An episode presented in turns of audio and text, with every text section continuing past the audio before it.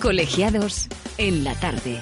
Cada semana la actualidad de un colegio oficial, su trabajo, retos, todas las cuestiones que interesan a los profesionales y a la sociedad en Colegiados. Cope Comunidad Valenciana. Estar informado.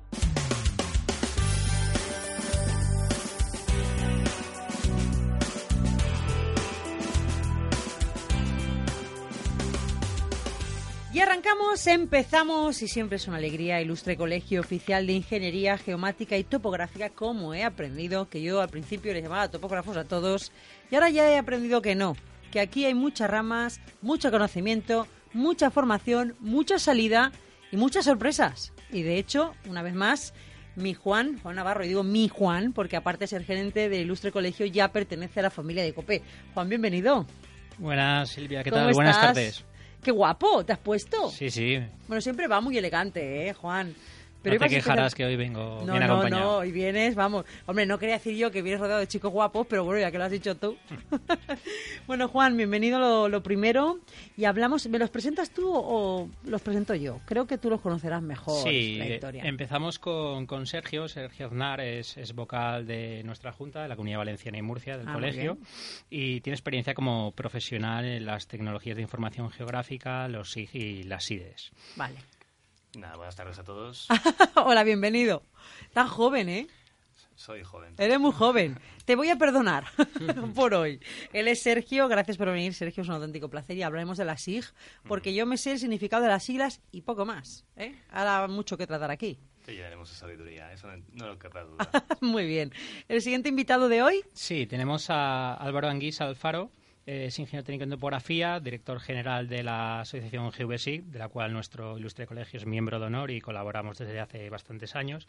Y tiene una amplia experiencia en las tecnologías de información geográfica y concretamente en los sistemas de información geográficos libres, como GVSIG, que a- con posterioridad lo, lo comentaremos. Es una referencia a nivel nacional e internacional y hace unos meses apareció en la lista de las 20 cuentas más importantes de información geográfica y tecnologías en Twitter. vaya. Concretamente en el segundo lugar. Ah, el segundo, no está mal, ¿eh? El segundo, hola, buenas Hola, tardes. bienvenido, y- Álvaro. Y, gracias por invitarnos. Es un placer. Bueno, chicos, me tenéis que definir qué es SIG. Porque, vamos a ver, todo el mundo, y sobre todo el sector agrario, yo lo conozco por el SIG, ¿eh? que en el ministerio y todo esto. Pero, ¿qué es exactamente el Sistema de Información Geográfica? A ver, ¿cómo- ¿me lo podríais definir fácil? Sí, eh, pues una forma muy fácil, huyendo de definiciones universitarias, es la aplicación de las tecnologías de la información, de la informática, a toda la información que tiene componente territorial. Y después de decir esto, pues tenemos que decir que todos los estudios estiman que más del 80% de la información que maneja cualquier organización se ubica en el espacio, ya sea una parcela, ya sea un ciudadano, ya sea un delito, ya sea un uso del suelo, todo tiene ubicación en el territorio, por lo cual los sistemas de información geográfica prácticamente se pueden aplicar a todos los sectores.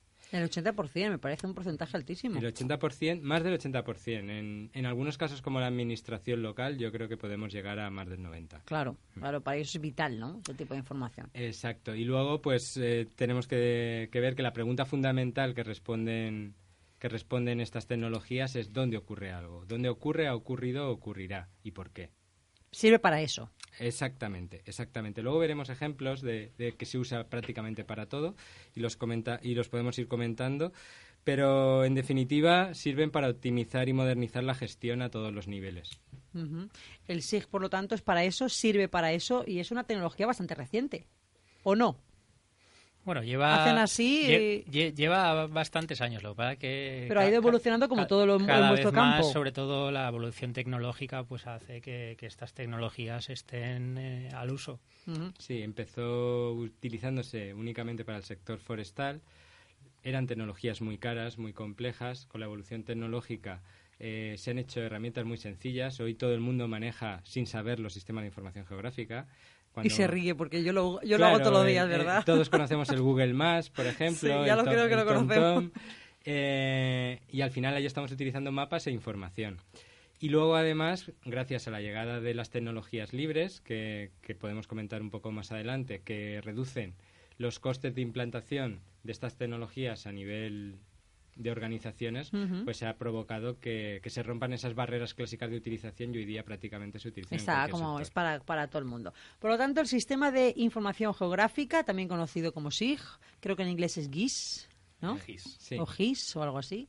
Es por lo tanto un conjunto de herramientas, por lo que estáis diciéndome, que se utiliza para todo esto. ¿Me Mm. podéis poner ejemplos? Porque yo siempre voy al ejemplo. Y más Sí. cuando son cuestiones de ingeniería, geomática, topográfica, porque es lo que dice él. Mm. Lo usamos todos los días, pero cuesta de entender, ¿eh? Sí, por supuesto. Básicamente es recalcar un poco lo que ha dicho Álvaro, ¿no? El 80% de los datos están georreferenciados. Mm. Y sobre todo habría que explicar un poco que casi toda la información que hacemos son o estudiamos en el análisis estos datos Ujú. debería contestar a, a ciertas preguntas o que nos podría ubicar, ¿no? Que serían, por ejemplo, como por ejemplo la localización, un dato que dónde está localizado, en qué zona o dónde está, qué hay, eh, la temporalidad, cuándo ha ocurrido o dónde o cómo puede ocurrir, Pero todo eso, ¿cómo se puede? A mí me sorprende. pues aún hay más, en plan de temas históricos. Eh, ¿Cuándo ocurrió un terremoto? eh, mediante fotos aéreas o mediante muchos datos de recopilación. Estamos hablando de unir y juntar eh, un mapa, Ajá. cartografía y datos. Con una base. Nada, a que parece sencillo. Es sencillo, pero... No, no, pues no lo es. es A, mí me parece bastante complicado. Pues también eh, simular, en plan de qué pasaría en caso de que hubiera un terremoto con unas una graduación de 7 comarles en la escala de Richter, ¿no? Pues Ujú. qué pasaría si pasara en ah, pues hace poco pasó en Lorca, ¿no? Pues aquí a quién afectaría, en qué graduación podría afectar a Pero las los SIG se utilizan también para eso. Los sistemas de información también se hacen para simulacros y esas cosas. Para cualquier tipo de, de gestión y, pa- y para toma de decisiones y análisis que en la cual haya un componente geográfico, un geoposicionamiento de, de, de esos datos, eh, se utiliza un sistema de información Para geográfica. cualquiera Claro, de los que tanto- está diciendo él. Por ejemplo, en catástrofes naturales, tanto para prevención o en emergencias como para luego solventar el problema. La, la Unión Militar de Emergencias utiliza sistemas de información geográfica o el 112 utiliza sistemas de información geográfica. Pero realmente se puede aplicar a todo. Lo que estaba comentando Sergio, eh, podemos dar incluso casos. La Diputación de Valencia. es lo que más me gusta. La Diputación de Valencia, por ejemplo, para toda la gestión del inventario y conservación de carreteras, está utilizando sistemas de información geográfica y además en, en software libre. Eh, recientemente. Software libre, quiere decir. Software libre, eh, a ver, el software libre es aquel que, que no tiene un coste de licencia y que da unos derechos al, al usuario y no, y no tiene una serie de restricciones. Estos derechos es lo que se conoce como las cuatro libertades del software libre, que libertad de uso, de estudio, de mejora y de distribución. Pero lo puedo usar yo. Lo puedes usar tú. No lo haría muy bien, pero lo puedo usar. Lo puedes usar. En el caso de, Vale. de por ejemplo, te Es lo descargas de la accesible. web y lo, y lo puedes usar. Android, que lo usamos todos, Mm. Eh, o casi todos, es, es software libre. Cuando decís software libre, hacéis acuerdo. referencia a eso, a gratuidad. Exacto. Accesibilidad. Más que, más que gratuidad, es, es algo más. Es gratuidad y luego además Con tienes acce- acceso a, a nivel informático a cómo está hecho. No es una caja negra, que es lo que ocurre cuando es software que se conoce como privativo. Vale, ¿De muy acuerdo? bien, muy bien. Poníamos el caso, por tanto, de la Diputación que lo está usando para las carreteras. Exacto. En el Ayuntamiento de Valencia se utiliza el sistema de información geográfica, en la Generalitat Valenciana se utiliza. Recientemente, la semana pasada, por ejemplo, estuvimos en el Instituto de, Patri- de Patrimonio Cultural de España y se ha implementado un, un sistema de información geográfica para todo lo que es la optimización de la restauración, teniendo en cuenta variables climatológicas. Pero eso lo hacéis vosotros. Lo hacen los, eh, los topógrafos. En relación con, en relación con esa pregunta, papel ahí, en, ¿cuál es? en relación con esa pregunta, eh, si, si quieres, Silvia, pasamos a... Porque eh, ha surgido ¿no? en el buzón de consultas... eh, ah, mira, el buzón. Esto me encanta, porque si yo voy despistada, no veas, ¿eh? La de No, gente eh, que el- pregunta. El, tema del, del buzón de consultas queremos comentar que, que está siendo un éxito y, y estamos recibiendo bastantes consultas, en las, sobre todo las últimas semanas, y las cuales es- intentamos resolver a cada uno de los interesados. Pero hoy hemos traído eh, una de ellas que queremos destacar, que, que realmente nos la han consultado en varias ocasiones, Ujú. Eh, tanto por compañeros nuestros que no están especializados en el sector de la geomática y las geotecnologías, como ciudadanos que nos escuchan y son ajenos a nuestra profesión, o incluso eh, incluso eh, también nos ha consultado una administración que igual sí que nos ha pedido Anda, eh, no me digas. nos ha pedido que no que no la citemos en antena pues no sé si por temor Bueno. a quedar en evidencia de su desconocimiento De todas formas, un, aplauso, ¿eh? Un aplauso de que pregunte, ¿eh? Mm. Preguntar no os ofende, ¿no? Ah. Pues ya está. Eh, sea pues- cual sea. Eh, Pues estas, estas preguntas podríamos agruparlas en la siguiente, ¿no? A. Porque, eh, sobre todo porque defendemos que, que un profesional un ingeniero en geomática y topografía e ingeniero técnico en topografía es un profesional de referencia para la utilización del GIS, ¿no? Sí. Eh, como bien eh, es un tema que ya hemos, lo hemos comentado en anteriores programas, que era, que era una de las, de las salidas, eh, de las tres grandes salidas profesionales que, no- que, que estaban llevando nuestros compañeros. ¿no? Si nos, si nos eh, comparamos, por ejemplo, los programas fo- formativos de titulaciones universitarias de las pri- eh, principales profesiones que trabajan en las tecnologías de la información geográfica, veremos que para la ingeniería geomática y topográfica, alrededor de un 40% de los créditos, alrededor de un 40% de los contenidos eh, tienen eh, del plan de estudio tienen relación directa con los sistemas de información geográfica y las O sea, que es un geotecnologías. tema de mucho peso para... Si citamos, por ejemplo, el resto de titulaciones de, de profesionales que se dedican a, a esto, pues, pues podríamos hablar de, de incluso un- inferior a un 5% de los créditos formativos, aunque la gran mayoría no llega ni al 2%, incluso son inexistentes. Sin entrar a polémicas con otras titulaciones, ya que personalmente he defendido y defiendo que los proyectos geotecnológicos son y deben de ser multidisciplinares y cada uno tiene su papel. Eh, quería comentar pues un caso que, surgió hace no mucho tiempo. Eh, en un congreso pues coincidí con un asistente que, defendía su titulación como titulación de referencia en proyectos geomáticos y sistemas de información geográfica. Pues tras escuchar tales afirmaciones, pues decidí revisar el plan de estudios que había cursado aquel profesional y cuál fue mi sorpresa al observar que solamente tenía una asignatura que contenía contenidos geomáticos frente al 40% de los contenidos que, que- que realizamos nosotros, ¿no? Pues eh, al entrar a ver la descripción de dicha asignatura me quedé congelado, ya que solo destinaban un par de horas para estudiar lo que a mi juicio, muy por encima, era esto de las tecnologías de la información geográfica. Pero no penséis, si no penséis Silvia, que, que- que en esas dos horas pues destinaban todo al SIG, ¿no? Porque aparte del SIG veían teledetección, fotogrametría, etcétera. sí que si hacemos una comparativa de esto, por ejemplo, con el sector sanitario, Ajá. es como si nos fueran a intervenir una operación de corazón un profesional que tiene un, un taller de, o un curso de primeros auxilios. No está mal, ¿no? ¿Te, pondría- te No, no, te no, pondría- no, no. te pondrías en sus manos? No, no, no. Y Bueno. para el boca a boca depende. Pues eh, para las geotecnologías de- deberíamos de, de tenerlo en cuenta, ¿no? Eh, pues nada, este es un mensaje pues que también queremos transmitir tanto a ciudadanos como a administración y, y sector empresarial, ¿no? Que si quieren a un profesional más cualificado para estas tecnologías tienen que tener en cuenta que no hay no hay ningún otro como el ingeniero en geomática y topografía, ingeniero técnico en topografía y con muchísima diferencia. También mencionar que aparte de estas titulaciones disponemos de otras titulaciones universitarias oficiales que complementan estos contenidos, ¿no? Eh, que especializan, como podría ser eh, la, la antigua titulación de ingeniero en GDS cartografía o el máster en ingeniería geomática y en geoformación. Pero si volvemos a, a lo que había comentado antes de este 40% de los créditos, eh, también quiero reseña- eh, reseñar pues que eh, la mayoría de los créditos restantes de, de la titulación de Ingeniería en Geomática y Topografía tiene relación directa o son otras ramas de la geomática eh, como puede ser la geodesia, la cartografía matemática y muchas otras, que garantizan que los datos cartográficos, o sea, los mapas que utilizamos en nuestros sistemas de información geográfica, tienen la calidad necesaria para los- que los análisis, informes y toma de decisiones que vamos a tomar gracias a nuestro SIG sean correctos. Esto, a, hasta a nuestro entender, es totalmente necesario. La importancia de que el dato cartográfico o mapa eh, sea un dato de calidad es, es vital. Y nosotros, como profesionales de referencia en la creación, manipulación y análisis de estos, eh, también queremos reivindicarlo. Si, si volvemos a realizar un símil, en este caso, por ejemplo, con el mundo del motor, Sí, eh, ¿a que no le pondríamos carburante que utilizan, por ejemplo, los tractores a un Fórmula 1? no. Porque si no, el- a la primera curva ya griparía el motor. Sí. Si no, preguntarle a Fernando Alonso, a ver si lo pondría. Pues eh, en la cartografía ocurre lo mismo, ¿no? Sin una buena cartografía, los resultados no serán los esperados y las Y decisiones... se y los- da, se da, eso se suele dar. Se, se suele dar pues de, uti- de utilizar herramientas Claro. pues, profesionales y luego, por ejemplo, el dato que estás utilizando pues no es... eh, No es el que tiene que ser, no es el real. O porque lo desconoces o porque no ha sido realizado por el profesional adecuado. Y eso tiene las consecuencias luego que tiene. Que es que es lo que mucha gente desconoce. Las consecuencias que luego tiene en sí, en sí mismo, en sus propios casos, en sus propias circunstancias. Siempre que vienen me cuentan cosas y digo, mira, fíjate, lo, ¿te acuerdas lo del tema de delimitar las parcelas que estuvimos hablando? La gente no se da cuenta hasta qué punto le puede afectar, ¿no? Así es. Que esté en manos de quien debe estar. Y, y bueno, pues simplemente pues recordar el buzón de consultas, eh, que nos pueden repetir cualquier tipo de consulta, que estamos eh, abiertos a contestar. Y estamos, ¿Cuál es? Recordémoslo. Eh, buzonconsultas arroba geomáticavalencia.com. Repito, consultas. geomáticavalencia.com. Muy bien, por lo tanto está funcionando, te preguntan cosas, iremos aclarando.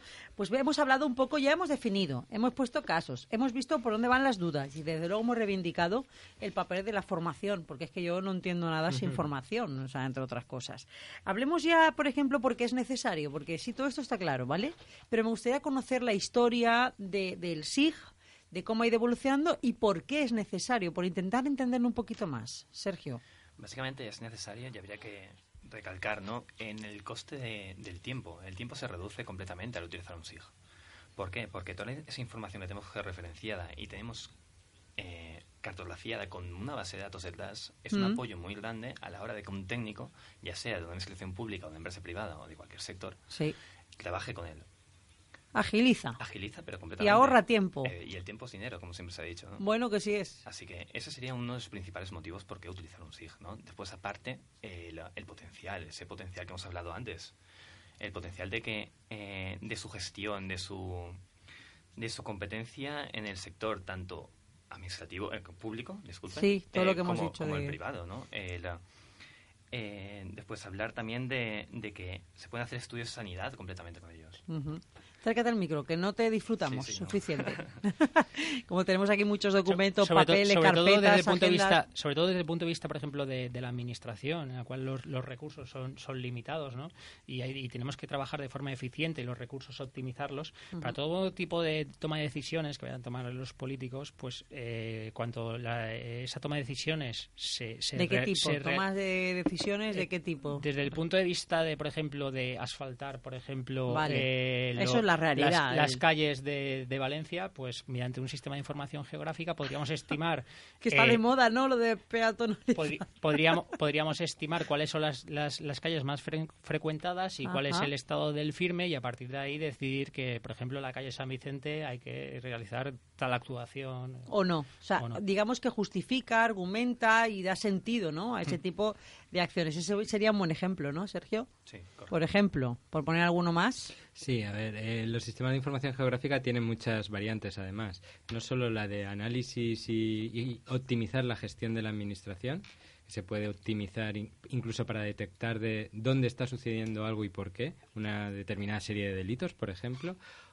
Ah, Sí, ¿y hace, eso cómo hace- se hace hace? poco, por, por- por contar una anécdota, un- unos colaboradores de México desarrollaron un algoritmo sobre GeoBasic para detectar eh, dónde se ubica o dónde tiene la residencia un asesino en serie, cruzando una serie Toma de ya. datos. O sea, para que veas qué aplicaciones tiene de todo Esto es de, tipo. esto es de serie policial. Claro. Y, y luego en el otro lado de- del arco iris, pues nos podemos ir a, a Uruguay, que se está utilizando para que los alumnos de secundaria aprendan materias de geografía, historia, etcétera, en clase mediante tecnologías. Me parece sorprendente. Y además tiene una componente hacia el ciudadano, porque permite trabajar todo el concepto de transparencia ciudadana, dando la información georreferenciada e incluso facilitando la comunicación con el ciudadano. Hay aplicaciones de los sistemas de información geográfica para que los ciudadanos, por ejemplo, comenten dónde hay una papelera rota, dónde hay un coche abandonado, dónde hay un árbol caído. Esa información llega a los gestores y a partir de ahí tomen medidas. Y todo esto a través de los sistemas de información geográfica. También habría que añadir ¿no? el concepto de geomarketing, que ahora está también un poco de moda. Sí, ¿no? ya lo creo que está de moda. Pues eh, habría que decirlo, ¿no? que es optimizar un poco las ventas, dónde van a ir o qué se quiere hacer con ellas. Eh, pues cuando vas a Mediamar, por ejemplo, para, para poner un ejemplo, lo hemos comentado antes nosotros, eh, te piden siempre el código postal. sí, ¿Para ¿por qué? ¿Para qué? Pues para saber en qué localidad se vende cierto producto o dónde comercializar claro. esos panfletos de publicidad. ¿no? Es un poco centralizar esa, esa- ese coste administrativo. Pero eso no es Big Data y todo eso. Todo, A ver, todo o está- o todo está tiene- relacionado. Todo tiene relación. El tema de Smart Cities, Big Data, sistemas de información geográfica, al final eh, la, base, la base es un sistema de información geográfica. Eh, no- también me gustaría, Silvia, aprovechando que, que hoy contamos eh, con, con- con Álvaro, eh, nos acompaña, eh, hablar un poco de- del proyecto GeoBasic, porque eh, incluso el proyecto GeoBasic... Sí, ¿eso, ¿eso qué es? El proyecto GeoBasic, como su nombre indica, GV tiene que ver con Generalitat Valenciana Sí, y, es, sí, y es un, y es un proyecto que, que a nosotros personalmente como colegio nos, no- nos gusta mucho y llevamos colaborando con ellos bastante tiempo. Bueno, es? pues el, el proyecto GVSIC, que es acrónimo de Generalitat Valenciana, Bueno, Sistema sí. de Información Geográfica, Eh, nació en la Consellería, en su día en la Consellería de Infraestructuras y Medio Ambiente, ante una necesidad de disponer de una herramienta libre, de una solución libre para manejar la información geográfica. En esos momentos no había prácticamente nada de, de, informática con estas condiciones, con estos derechos de ¿De, qué época hablamos? Pues estamos hablando... El año pasado cumplimos 10 años. Ah, pues hace más. 10 años, Hace ya bastante tiempo. Lo que se hizo fue que se compartió mediante Internet este, esta aplicación.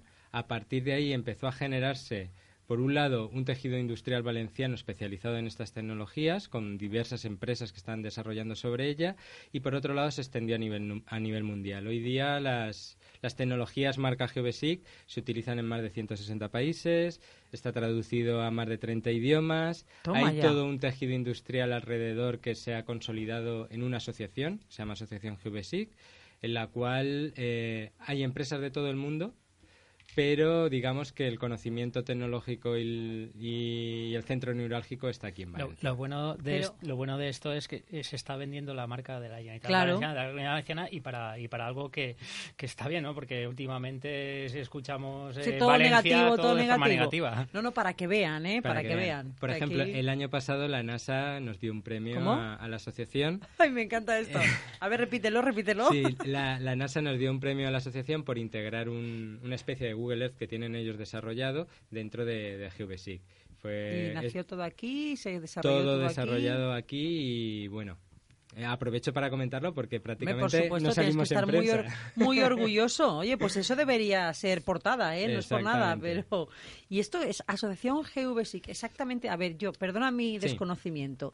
Me estáis informando un poco, para mí el SIG era pues lo que se utiliza en el Ministerio para tener clara cuatro posiciones, y, pero nada más. Entonces, ¿qué, qué hace GVSIC? ¿Para qué sirve La Asociación GVSIC lo que intenta plantear es un, nuevo modelo de negocio, esto que vimos hablar muchas veces a los políticos de un nuevo modelo productivo, basado en la colaboración de pequeñas y medianas empresas, en lugar de competir, colaboran de forma que son más eficientes y pueden además abordar proyectos más complejos. De todo tipo de sectores. De todo tipo. Ahora mismo, eh, gracias a la Asociación GVSIC, empresas valencianas están desarrollando proyectos en Costa Rica, en México, en Italia, en Alemania, para entidades como Naciones Unidas, como la Unión Internacional de Conservación de la Naturaleza, etcétera. Nosotros nos gusta decir que lo que nosotros buscamos es generar un modelo de producción mejor ¿Y qué tiene que hacer un empresario que esté interesado o una empresa que esté pueda, qué, le aporta y qué tiene que Bien, hacer? Eh, si quiere formar parte de la asociación GBSI, ponerse en contacto con nosotros. Hay una serie de estatutos que indican las condiciones de colaboración y a partir de ahí, que siempre están basadas en el conocimiento compartido, en, el desarrollo de este tipo de tecnologías y a partir de ahí, pues sí. Me acabo de abrir vuestra página. Eh, muy bien. Hidrologis, la empresa que estás detrás de los proyectos, se, une oficialmente a la asociación y pone Geopaparachi. Esto ya me da hasta terror. Nada, esto, esto, es una noticia de hoy. una, una empresa italiana que es muy conocida por por su especialización en gestión de aguas y Geopaparachi es una aplicación para Android que sirve para toma de ah, datos cuando vas a campo.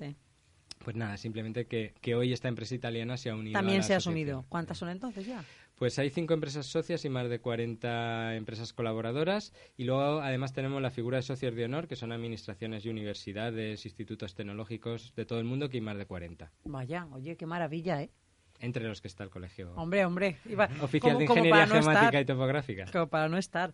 Oye, qué interesante. ¿Y hacéis jornadas? Sí, hacemos, hacemos unas jornadas internacionales que todos los años son en Valencia, eh, a, primeros de diciembre. Y, por ejemplo, el año pasado pues hubo más de 400 asistentes de más de 15 países son, para ser un tema tan sectorial, por decirlo de alguna manera, tan específico, mm. eh, son todo un éxito. Pero además de eso, se realizan jornadas latinoamericanas que son itinerantes, cada año son en un país, este año serán en Montevideo, en Uruguay. Y está previsto que se realicen jornadas en Argentina, en Brasil, en México, en Colombia. Algunas. Sí, porque vamos. En casa solo me dejan ir algunas. Normal, si no te geolocalizan nunca. Exactamente. Oye, impresionante, de verdad. Y toda esta tecnología que nace aquí, que ha surgido aquí, y para que veamos un poco la aplicación ¿no? real. ¿Querías añadir algo más, Sergio? Porque estabas escuchando, tú lo conocías, claro, todo esto. Sí, Álvaro, por supuesto. de todas las jornadas y todo este tipo de cosas. Hemos asistido siempre y siempre es formar parte de la asociación, así como un gran renombre, ¿no? claro, claro que sí. Eres poco conocida en el tema de ciertos premios que han conseguido. La NASA, por ejemplo, es, no ha salido en prensa. Como Eso, da empaque, ¿eh? La NASA me ha dado un premio, o sea, mucho empaque. Mi madre está orgullosa. Hombre, normal, no me extraña. Y todo el sector debe estarlo. A mí me gustaría, yo siempre aprovecho, Sergio, cuando venís, porque igual que quiero difundir todas estas cosas y que la gente la conozca, aprendo yo, aprende la sociedad vuestra realidad. Quiero saber eh, por qué, o sea, ¿qué os inspiró a, a, los que sois ingenieros en geomática y en topografía a formar, a estudiar y, cuál, y cómo veis el futuro? Por si hay algún chaval que está escuchando o chavala, dice, yo me quiero interesar.